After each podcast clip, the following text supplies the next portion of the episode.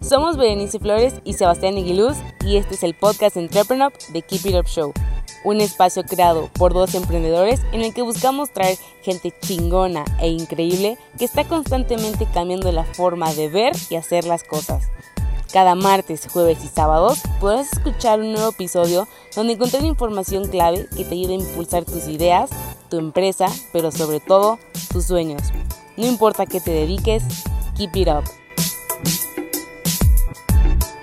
Bienvenidos al episodio número 53 de The Keep It Up Show. Antes de empezar, si nos estás escuchando por YouTube, ayúdanos con un like, dándole clic a la campanita y suscribiéndote al canal. Y en Spotify, dándonos seguir. Hoy tenemos de invitado a Francisco Álvarez, CCO de Get In, empresa que ayuda a comercios de retail a obtener información crucial con el análisis del comportamiento de sus clientes. Hablaremos con Francisco sobre los nuevos datos que necesitan los retailers, su nueva plataforma que es como el Bloomberg del retail y por qué la afluencia ya no es suficiente para los espacios comerciales.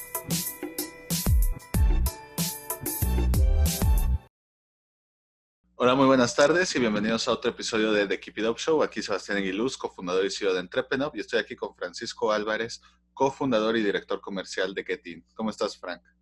Hola, Sebas. Muy bien, muchas gracias por el espacio. No, al contrario, Frank, gracias por darte una vuelta. De hecho, hace unos cuantos episodios tuvimos a Anabel Trejo, que es tu cofundadora, eh, que se dio una vuelta por aquí.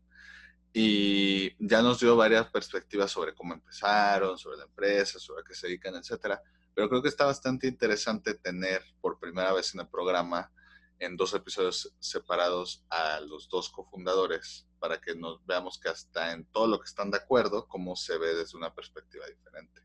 Entonces, Frank, antes de empezar con Getin, pues empecemos contigo. Eh, yo sé que se conocieron en Endeavor, que para los que no están familiarizados es una de las aceleradoras más importantes del mundo, pero ¿qué fue lo que a ti te llamó de este ecosistema emprendedor?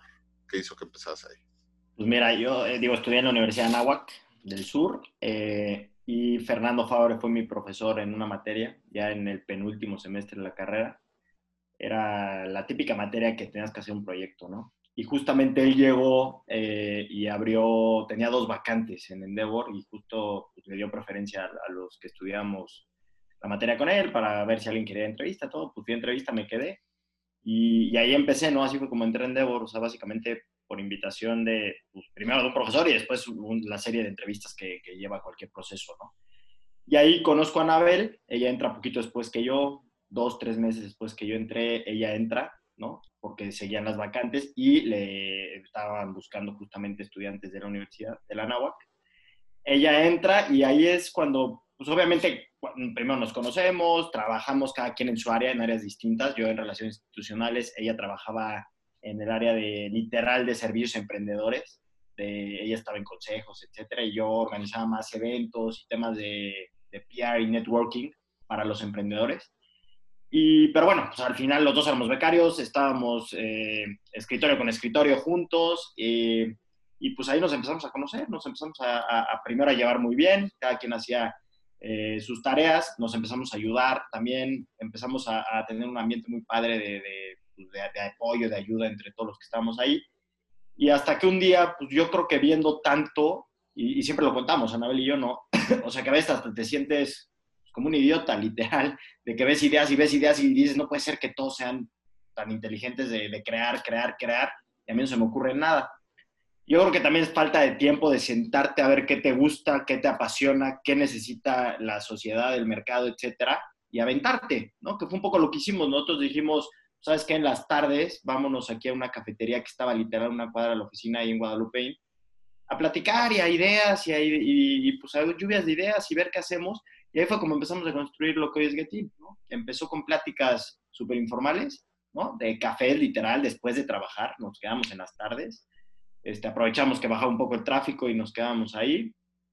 Eh, y pues así salió, literal, así fue un poquito como nos conocimos y como pues un poco de la nada, en una cafetería fuimos eh, organizando las ideas. Obviamente pues ya sabíamos que era, eh, que buscaban, pues no existía el famoso ecosistema emprendedor, pero sí sabíamos qué era lo que le gustaba, por ejemplo, una aceleradora de un emprendedor. Entonces Eso pues obviamente nos dio ciertos parámetros para empezar a construir, pues no tan al aventón, ¿no? Digo que nunca eres experto, obviamente, pero bueno, empezamos a construir un poquito con orden eh, lo que hoy en día es, es, es Getty. Súper bien. ¿Y qué fue cuando estaban en las trincheras, escritorio con escritorio, lo que hizo que dijeras, veo en Anabel, o no sé, no sé quién dio el primer paso, quién invitó a quién a, vamos a poner un emprendimiento juntos? Creo que fue una plática literal de, oye, y si empezamos a hacer algo, a ella, ella siempre, o sea, platicando los gustos de cada quien, ella le gusta mucho, actualmente hasta la fecha le encantan los centros comerciales, o ella, le apasiona mucho ir a pasear a un centro comercial, literal. Y a mí algo que siempre me ha gustado es el tema de las marcas, ¿no? Ver cómo se construyen las marcas, qué buscan las marcas, de todo tipo, de, marcas de consumo, de todo tipo, de, de, retail, de lo que sea. Entonces, pues cuando empiezas a ver qué le gusta a alguien, también empiezas a ver que, cómo trabaja alguien, ¿no? Y, tal vez adelantando un poquito en la conversación, me gustaría comentar el tema de, lo que es para, o fue para mí, o debería de ser para todo el mundo escoger un, socio o una socia. En mi caso, pues es muy similar, y así lo veo yo, que al tema del matrimonio. O sea, al final yo veo más a Anabel que a mi propia esposa, y creo que a Anabel le pasa similar, o sea, porque estamos todo el día en la oficina, eh, cuando estamos en la oficina estamos en el teléfono, estás decidiendo cosas importantes del negocio, estás decidiendo cosas que le afectan tanto a la empresa como a todos los colaboradores tuyos. Entonces son decisiones en donde pues, también te peleas, donde no siempre opinamos igual, pero tienes que aprender a escuchar, tienes que llegar a un punto medio en donde se escuchan eh, pues, las dos versiones y se llega a algo, ¿no? Para tomar una decisión. Entonces creo que, que, ese punto, pues no lo puedes tomar a la ligera y por eso también hay tantos ejemplos de, de socios que después, hasta, hasta hermanos, ¿eh? que, que acaban con la, con la familia, etcétera, porque, porque se toma a la ligera. Creo que no, o sea, no puedes ir por la calle gritando, ay, necesito un socio y pues el primero que se apunta cae. O sea, creo que al final nos sirvió mucho ver cómo trabaja el uno y el otro en, en un ambiente donde pues, era objetivo y neutral, si lo quieres llamar así, una empresa tercera que no tenía nada que ver ni con ella ni conmigo. Simplemente los dos nos desenvolvíamos con diferentes tareas ahí y creo que eso nos ayudó mucho a los dos a pues a decidir, va, me aviento contigo y pues vamos para adelante a crear esto, ¿no? Súper bien. Y en todo este proceso, ¿cómo decidieron quién se iba a dedicar a qué parte de la empresa o fue más como que un proceso natural de que sin darse cuenta, porque eso nos pasó en Entrepe, ¿no? nosotros no dijimos ni, ni tal es el CEO ni tal es la CEO, sino que empezamos cada quien a hacer sus tareas y fue de repente, ah, pues lo que tú haces es más de CEO y lo que tú haces es más de CEO. ¿Cómo fue el proceso con ustedes? Sí, ve, aquí también fue muy natural, ¿eh? O sea, al final, eh, a mí lo que me gusta es estar en contacto con la gente, salir a vender, o sea, como que eso se me da de alguna manera y me gusta, ¿no? Entonces fue como, pues tú encárgate de traer clientes, etcétera. Y, y Anabel, pues es la, la, directora general, la CEO, eh, porque ella es súper organizada y es muy buena haciendo que los demás hagan cosas, ¿no? Que al final eso es lo que es un líder prácticamente. Lo que necesitas es alguien que haga que los demás hagan algo y lo hagan bien. Entonces, creo que fue una decisión súper natural para nosotros, o sea, no nos costó nada de trabajo, fue eh, como, pues, como fue, o sea, como fue saliendo. Lo que creo que en el camino por temas de México, de todo el tema del machismo, nos ha costado un poco de trabajo no interno, que fíjate que eso está padre porque internamente se lleva increíble y, la empresa, pues si tiene, en, de hecho tenemos eh, otra niña en puesto directivo, o sea, en puesto muy importante, este, y buscamos y permeamos una cero machismo. O sea, nosotros en Getty es cero machismo, aquí si eres hombre o mujer no importa, lo que habla por ti es tu profesionalismo y tus capacidades.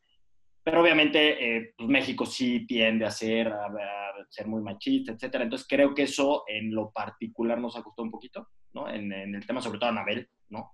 Digo, ya estoy hablando por ella que ya platico contigo, pero este, sé que cuesta porque lo veo. O sea, al final de cuentas yo la acompaño en, ese, en ese sentir también, ¿no? Y pues nada, pero es algo que, que, se tiene que luchar y que estamos aquí. Creo que tiene un equipo muy padre que, que la apoya en todo momento para ir contra, hasta contra eso, ¿no? Que, que, no deberíamos ir contra eso, pero bueno, existe. Ok, me parece muy interesante. Oye, Frank, y por ejemplo, tú como director comercial, supongo que vendiéndole a una industria tan tradicional, es un reto explicarles, uno, lo que ustedes hacen y dos, por qué hay tantos beneficios con el mismo, ¿no? o, o, crees que sea más fácil la adaptación?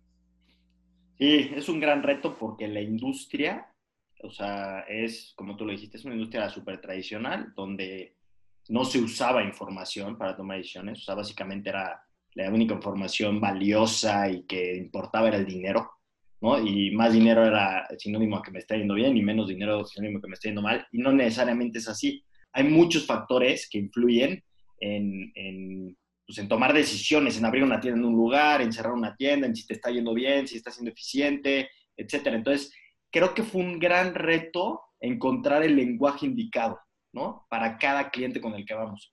Hay nuevas generaciones que también están tomando el negocio, entonces eh, probablemente con ellos es un poquito más fácil, pero también son más escépticos porque ellos sí ven un panorama de mil opciones y nada les impresiona y dudan de todo, ¿no? Entonces creo que, que cada cliente, y más en esta industria que es de alguna manera eh, muy tradicional y también no es tan grande, o sea, todos se conocen, también es una realidad, este, pues es un reto, ¿no? Llegar con un lenguaje indicado y sobre todo tener un producto que a todo el mundo le encante, o sea, que, que sí cubra las necesidades y que no prometas cosas que no, que nada que ver y que, o que no puedas cumplir.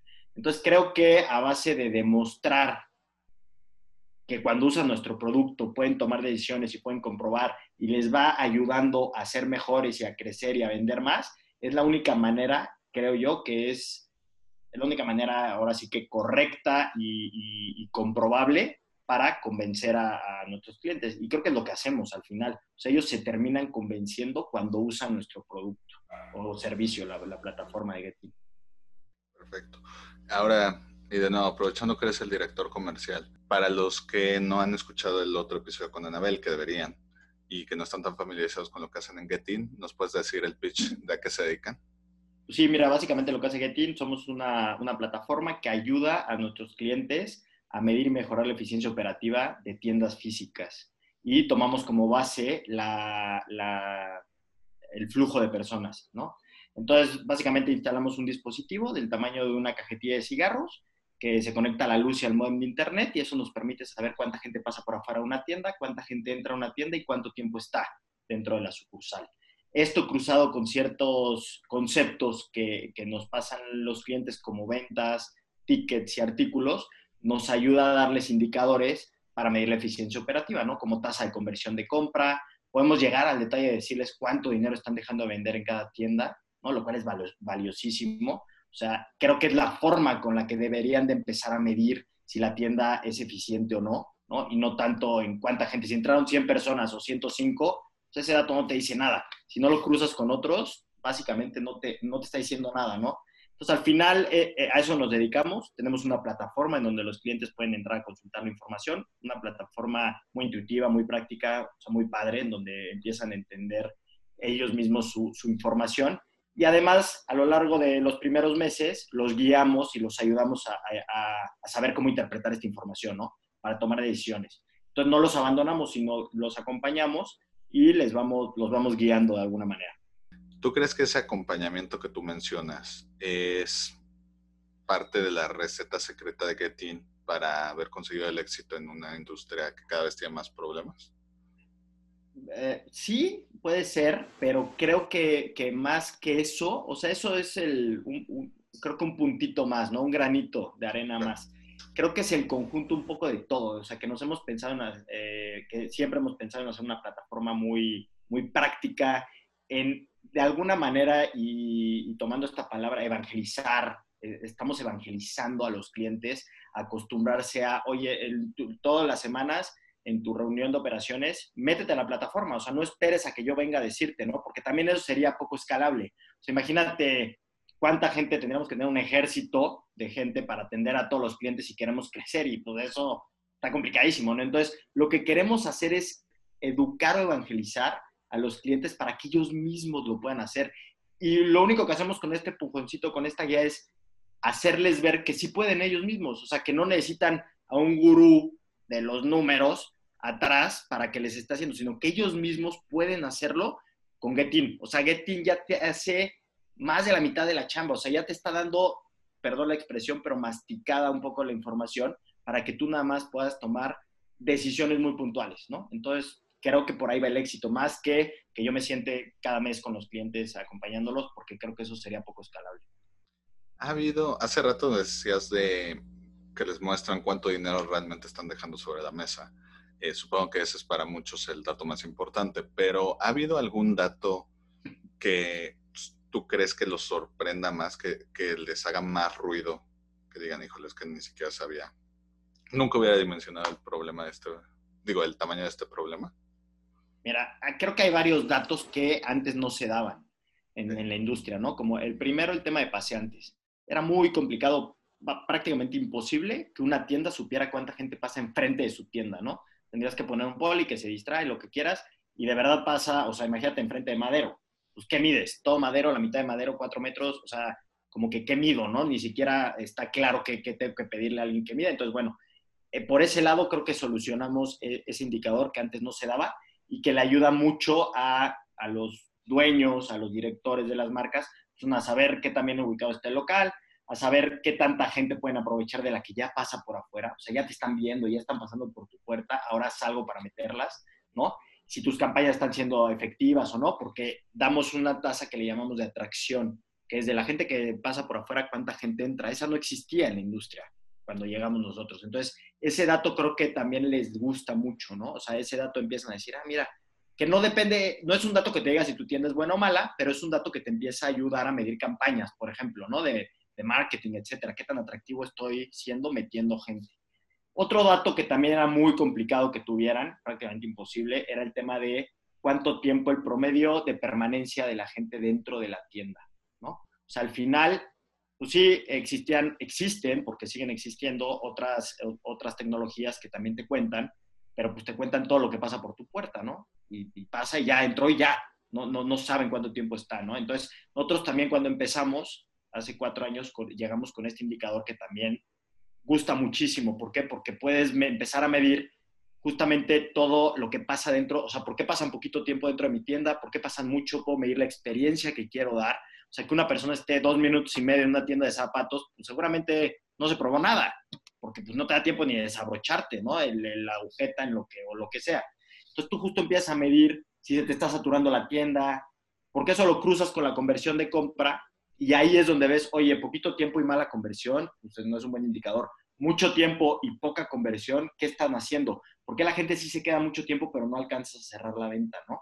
Entonces, justamente te empieza a dar esos, pues nosotros le llamamos focos amarillos, rojos, para cuestionarte y justamente revisar puntualmente en una tienda en particular qué está pasando, ¿no? Porque también cuando tienes 100, 200, 300, 1000 tiendas, pues ya es eh, como que es complicado, ¿no? Saber puntualmente qué pasa con cada una creo que ahí ese, ese, esos indicadores pues, también llegaron a revolucionar un poco, ¿no? La forma de, literal de analizar el retail y de tomar decisiones. ¿Es más fácil mm, analizar esta información con marcas pequeñas o con marcas grandes? Lo digo porque con las marcas grandes me imagino que entran otros factores como el, el mismo poder de la marca, el que algunos a lo mejor van a, es, a esa plaza justamente porque están buscando esa marca, etcétera. ¿Es más sencillo con las marcas chiquitas o con las grandes? La verdad es que es lo mismo. al final de cuentas, creo que para las marcas hoy, este, cada vez es más difícil. O sea, los centros comerciales hoy se están convirtiendo en centros de entretenimiento también. O sea, ya, ya no solo es ir a comprar ropa, zapatos, lo que sea. Ya puedes ir a los go puedes ir, bueno, al cine desde hace tiempo. Ya también tienen súper ya tienen eh, roller coasters en algunos, ¿no? El, Parque de las Antenas ya tiene ahí su parque de diversiones, eh, Spark, que está ahí en, en, Carso, o sea, ya tienen mucho entretenimiento, acuarios, etcétera. Entonces, ya la gente no necesariamente va a un centro comercial a comprar, puede ir a pasear, no gastar nada y estar todo un sábado en el centro comercial, ¿no? Antes, pues la gente, los dueños de tiendas, lo que necesitaban era flujo y el flujo se traducía en ventas. Hoy no, Hoy tienes que ser muy creativo para meter a la gente a tu tienda. Entonces, no importa quién seas al final de cuentas, ¿no? O, sea, tú compites contra todos para hacer que, una, la gente se meta a tu tienda y ya que entró a tu tienda, te compre, ¿no? Porque puede, la gente puede, seas quien seas, también pueden entrar a ver y van, están 15 minutos en tu tienda, ya vieron una tienda de ropa, lo que sea, y se salieron y no compraron nada. Entonces, creo que no, no depende del tamaño de la, de, la marca, ni, ni, nada por el estilo, sino el retail se tiene que medir de una manera, ¿no? Al final de cuentas, no importa que tengas mil tiendas o que tengas 50, buscas lo mismo, buscas aprovechar a toda la gente que entró a tu tienda para venderle lo más que puedas.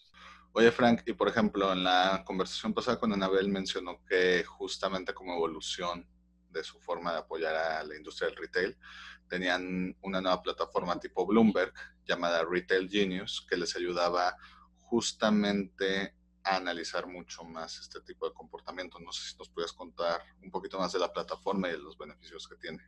Sí, claro. Eh, justo Retail Genius nace ahorita en la contingencia, durante la pandemia, por el tema de que nosotros eh, lo que buscamos es darle a los clientes una herramienta que les diga cómo está la afluencia de ciertos espacios comerciales para que puedan, en este momento, por ejemplo, empezar a abrir las sucursales cuando ya las autoridades eh, den permiso, ¿no? Entonces, básicamente reunimos ahí toda la información que tenemos disponible de, más de 200 espacios comerciales para que tú cuando te metas puedas ver literal con un, le ponemos una calificación a cada espacio comercial para que veas cómo va mejorando este espacio comercial en el periodo de tiempo, ¿no?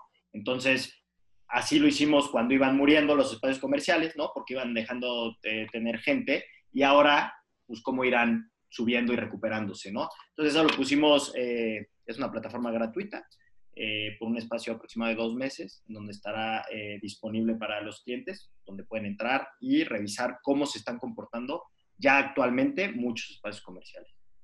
Perfecto.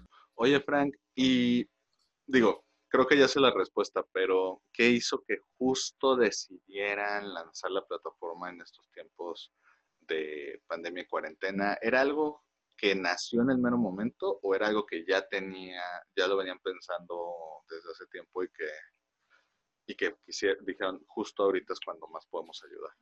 Mira, eh, al final creo que la, la contingencia y la pandemia lo aceleraron ¿no? Aceleraron esto porque, seguro Anabel te lo platicó, pero igual, si no, un poquito nuestra visión es convertirnos en el Bloomberg del retail, ¿no?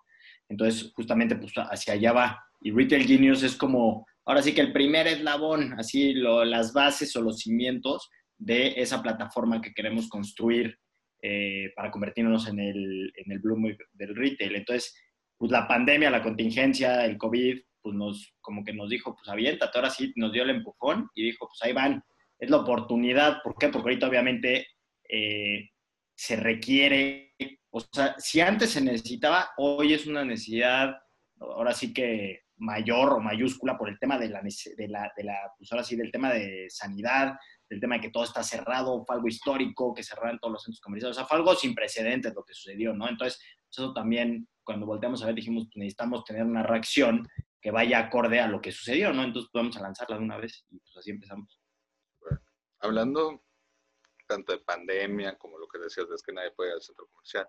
Justo he estado escuchando que, no sé, gente de en Estados Unidos, España, etcétera, que ya bajaron un poquito eso, que dicen, híjole, es que como, como si no hubiera pasado nada, ¿no? Bien o mal, ya la gente está volviendo a los centros comerciales, todo eso. ¿Eso significa que los retails van a volver a una, a una normalidad? ¿O el cambio o aceleración que ya hicieron en pasarse e-commerce y desarrollar otras cosas, pues ya vino para quedarse. Pues mira, ahí es un debate que podría ser toda una conversación de este tema, del tema de e-commerce contra, contra retail tradicional. Yo creo que sí, de alguna manera sí ayudó, obviamente. Hay unos que, que no tenían ni que lo crearon, medio a las prisas, etcétera. Unos lo mejoraron. Hubo también muchas personas que se quejaron de los e-commerce, o sea, que obviamente no tenían la infraestructura para soportar a todo un país en su casa o la gran mayoría, un 70% del porcentaje que haya sido, comprando, ¿no? Eh, este, yo creo, eh, y coincidimos creo en, en Getin, en esto, en que todavía México, Latinoamérica, está muy atrasado en el tema de e-commerce. Y lo puedes ver porque, digo, antes de, de, la pandemia, de la contingencia, cómo eran los desarrollos de centros comerciales en México. Era una locura. O sea, se hacían centros comerciales por casi por semana, me atrevería a decir. O sea, pero una cosa aceleradísima. Y, y pues esto te hace que las marcas abran y abran y abran y abran tiendas, ¿no? Diferente un poco a lo que pasa en Estados Unidos, pero tampoco creas que en Estados Unidos hoy actualmente, digo, sí va mucho más avanzado el tema del e-commerce allá, obviamente que en México, pero también existen las tiendas físicas y también es un negocio multimillonario el de tiendas físicas. Algunas cadenas que tal vez se quedaron, que no innovaron, que no le metieron tecnología a las tiendas, que no hicieron como ese mix etcétera, pues, pues han ido quebrando, porque también lo vemos en las noticias, pero también hay muchas otras que, que, siguen abriendo tiendas y que son emporios, ¿no? Y que la tienda más grande del mundo y está en Nueva York y lo que quieras, y que tienen mucha gente y la gente sigue yendo. Pero hablando aquí en México, yo creo que la gente todavía, y, digo, no sé, tú ponte también como, como ejemplo, a mí me gusta a veces ir también a las tiendas, o sea, a ver lo que voy a comprar, o sea, a probarte, etcétera. Sí compras por e-commerce, pero como que es un mix, ¿no? Al final de cuentas. Entonces, sí sigues yendo a comprar a tiendas y también compras en e-commerce. Entonces, yo creo que sí ayudó, pero no lo va a desaparecer en un corto plazo. Perfecto. Ni mucho menos. Oye, justo ahorita me salió una duda. Si alguien quisiera usar Retail Genius, ¿qué necesitan? Esta? ¿Con cualquier computadora lo puede jalar? ¿O es una aplicación? ¿Es una página web?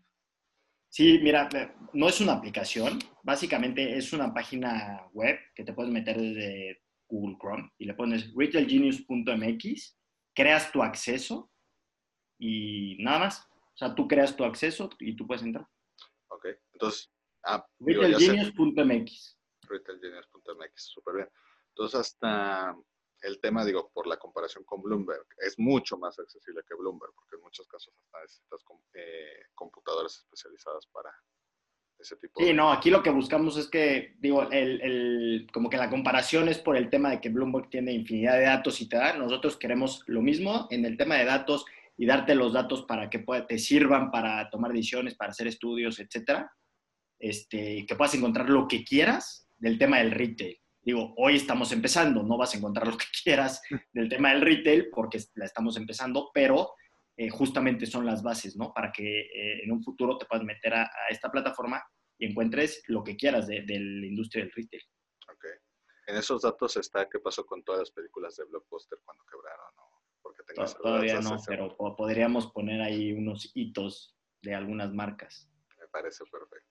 Oye, Frank, y por ejemplo, de sus consumidores del servicio, etcétera, ¿ha habido alguno que en particular te haya sorprendido justamente porque decías que habían varios que habían tenido que innovar y que eso había sido evitado que se quedaran atrás? ¿Hay algún caso en particular de sus clientes que digas, híjole, merece la pena enmarcar cómo han innovado en estos tiempos de crisis? Ahora, en, eh, durante el COVID. Durante el COVID o en general, como tú prefieras.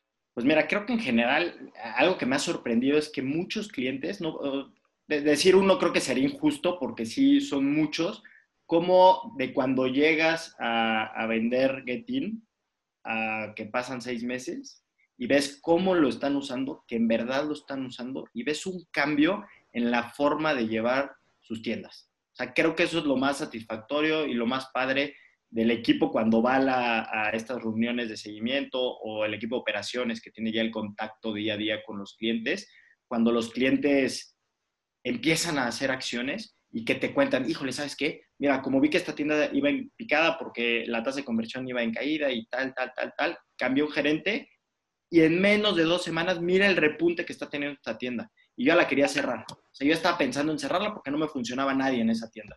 Entonces, son cosas que de verdad dices, híjole, es que es una herramienta muy sencilla de usar, que está al alcance de cualquiera, o sea, tiendas grandes y tiendas chicas, y que con pequeñas acciones te dan grandes resultados. Creo que eso es lo más padre. O sea, más que encontrar el hilo negro, creo que no va tanto por encontrar el hilo negro, va más bien por usar bien la información. Y algo que también le hemos recomendado mucho a los clientes, que va acorde a lo que me estás preguntando, es también lo que hemos visto y nosotros somos muy pro a este tipo de, comentarios es tienen que innovar en su producto. No se pueden quedar con el mismo producto. O sea, no se pueden quedar vendiendo lo que vendían hace 10 años, porque hoy el consumidor es distinto. Entonces, innoven en el producto. O sea, muchas veces el mismo vendedor de hace 15 años pues no va a poder vender la misma cosa de hace 15 años. O sea, le tienes que dar nuevas cosas que vender, lo que va buscando la gente. ¿No? Todo el tema de que, digo, ahora no sé cómo se vaya a comportar todo el tema de que tu tienda sea instagramable, ¿no? O sea, hoy todo el mundo iba, se compraba unos zapatos y ¡pum! la foto, ¿no? O sea, todo lo subían a Instagram. O sea, eso te da muchísimo exposure y es exposure baratísimo. Solo que tu tienda esté cool para que alguien se tome una, una foto en tu tienda. No, ni siquiera le tienes que decir a la gente, tómate la foto aquí. Tienes que hacer que le guste a la gente, ¿no? Digo, es un ejemplo muy tonto, pero, pero que funciona muy bien. O sea, hay que innovar en el producto, no, no sé qué, y es una recomendación que le damos. Yo oigo a todo mi equipo siempre decir ese comentario en las reuniones porque muchas veces se quieren romper la cabeza y está en el producto. O sea, no puedes vender lo mismo de hace 15 años. Hace 15 años te dio un éxito tremendo, hoy puedes seguir teniendo el mismo éxito, pero vele metiendo eh, innovación, ¿no? Vele metiendo cosas diferentes a, tu producto. Creo que por ahí va. Perfecto. Oye, justo ahorita que tocaste el tema de las redes sociales y sacar la foto y subirla, etcétera, me hizo pensar, siempre se habla sobre cómo el e-commerce ha cambiado o afectado al retail, pero yo creo que muy pocas veces se habla sobre cómo las redes sociales han cambiado pues, tanto las ventas como el exposure de las tiendas de retail, porque pues ahora sí que ya, ya puede enterarse gente del otro lado de la ciudad, en otros estados, de justo lo que estás vendiendo, etcétera.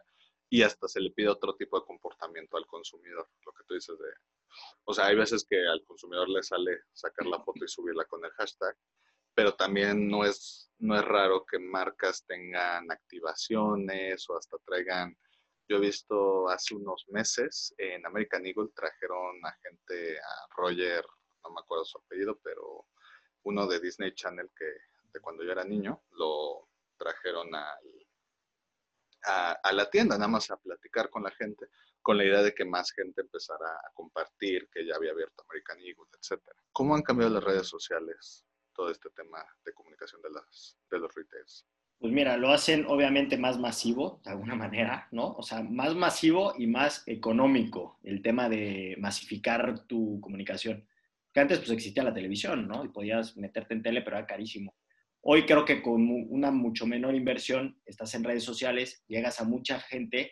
El tema creo que se empezó a complicar cuando las marcas querían medir el impacto, ¿no? ¿Por qué? Porque al final, si no tienes un e-commerce, pues no, se te pierde, ¿no? O sea, al final yo hago una super campaña en Facebook, pero tengo que medir cuánta gente fue a mi tienda, ¿no? Y si no tenían herramientas como la de nosotros, como Getin, pues difícilmente lo pueden medir. Y de hecho, ves que yo platicaba hace unos minutos todo el tema de campañas, o sea, que el tema de paseantes, eh, la tasa de conversión de atracción que llamamos nosotros, justamente la usamos para, con los clientes para medir estas campañas. Me refería justo también a campañas digitales. O sea, cómo llevar una influencer a tu tienda, cómo hacer una campaña en Instagram, Facebook o en la red social TikTok ahorita.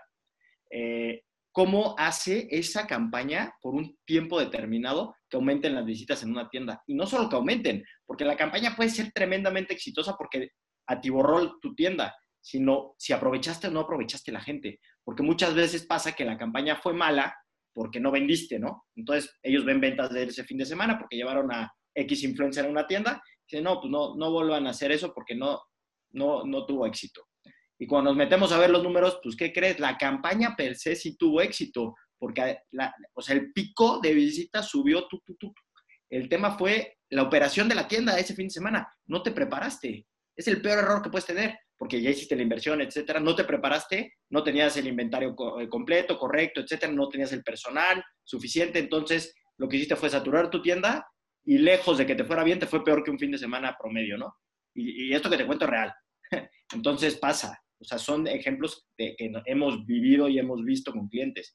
Entonces, obviamente, las redes sociales, el tema de influencers, que también está muy fuerte, es bueno, pero también hay que saberlo aprovechar y hay que prepararlo. O sea, no nada más es ahora sí que disparar por disparar, hay que armar toda una estrategia, ¿no? pero claro que ayuda. perfecto. Oye, Frank, para ir terminando, nuestra última pregunta que hacemos siempre es tres sís y tres nos para los emprendedores, es decir, tres consejos que le darías a un emprendedor sí o sí y tres que, cosas que evitarían a toda, que deberían de evitar a toda costa. Tres mandamientos y tres pecados capitales. ¿Cuáles serían los tuyos? entonces, bueno, los tres sís eh, sería el primero, es si escoge bien quién va a ser tu socio. O sea, tómate un tiempo este, y escoge bien, porque es una decisión muy importante para el negocio. El segundo, y para tu tranquilidad, ¿eh? o sea, para el negocio y para ti de futuro, o sea, eh, te da tranquilidad y paz mental eh, estar muy bien acompañado. El segundo, creo que es rodearte, sí rodearte de gente muy buena. Y si puede ser gente mejor que tú, ahora sí que valga la redundancia, mejor, excelente. O sea, fíjate en gente que es mejor que tú y incorpórala a tu equipo, ¿no? Y el tercero es sí, aviéntate, o sea, sí, atrévete, atrévete a emprender, salte de la zona de confort, o sea, eso yo lo recomiendo muchísimo porque aunque sí no es fácil, no es fácil estar sufriendo, no es fácil, ¿quién iba a pensar en una contingencia de este tipo? Y que no estés tranquilo tú de vacaciones eh, o semivacaciones o home office recibiendo un sueldo y, pues en cambio todos los que emprendimos de alguna manera pues estamos sufriendo por la incertidumbre, ¿no? Pero bueno, sí aviéntate, no pasa nada y, haz que las cosas sucedan, ¿no? Y el tema de los nos, eh, creo que el primero eh, es eh, no te desesperes. el emprender es, y esta frase la he escuchado en algunas pláticas, es, es como un maratón. O sea, al final es de resistencia. Es de resistencia, no te desesperes, no esperes que en los cinco primeros kilómetros ya lo tengas todo resuelto, no va a pasar. Entonces, no te desesperes, ¿no? El siguiente no es,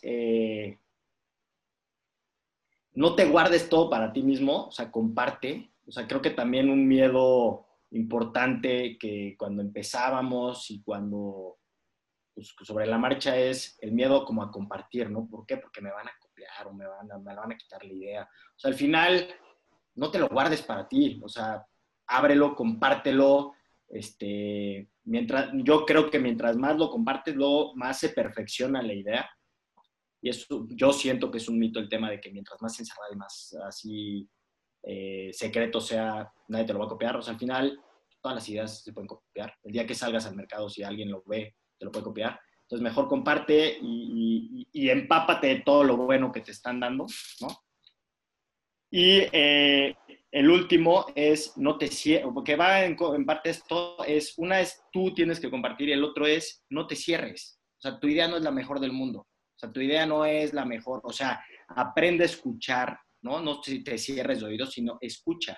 Creo que algo que, destaca a los, a los, creo que a, los, a la gente más exitosa para mí son dos cosas. Una, que escuchan, que aprenden a escuchar.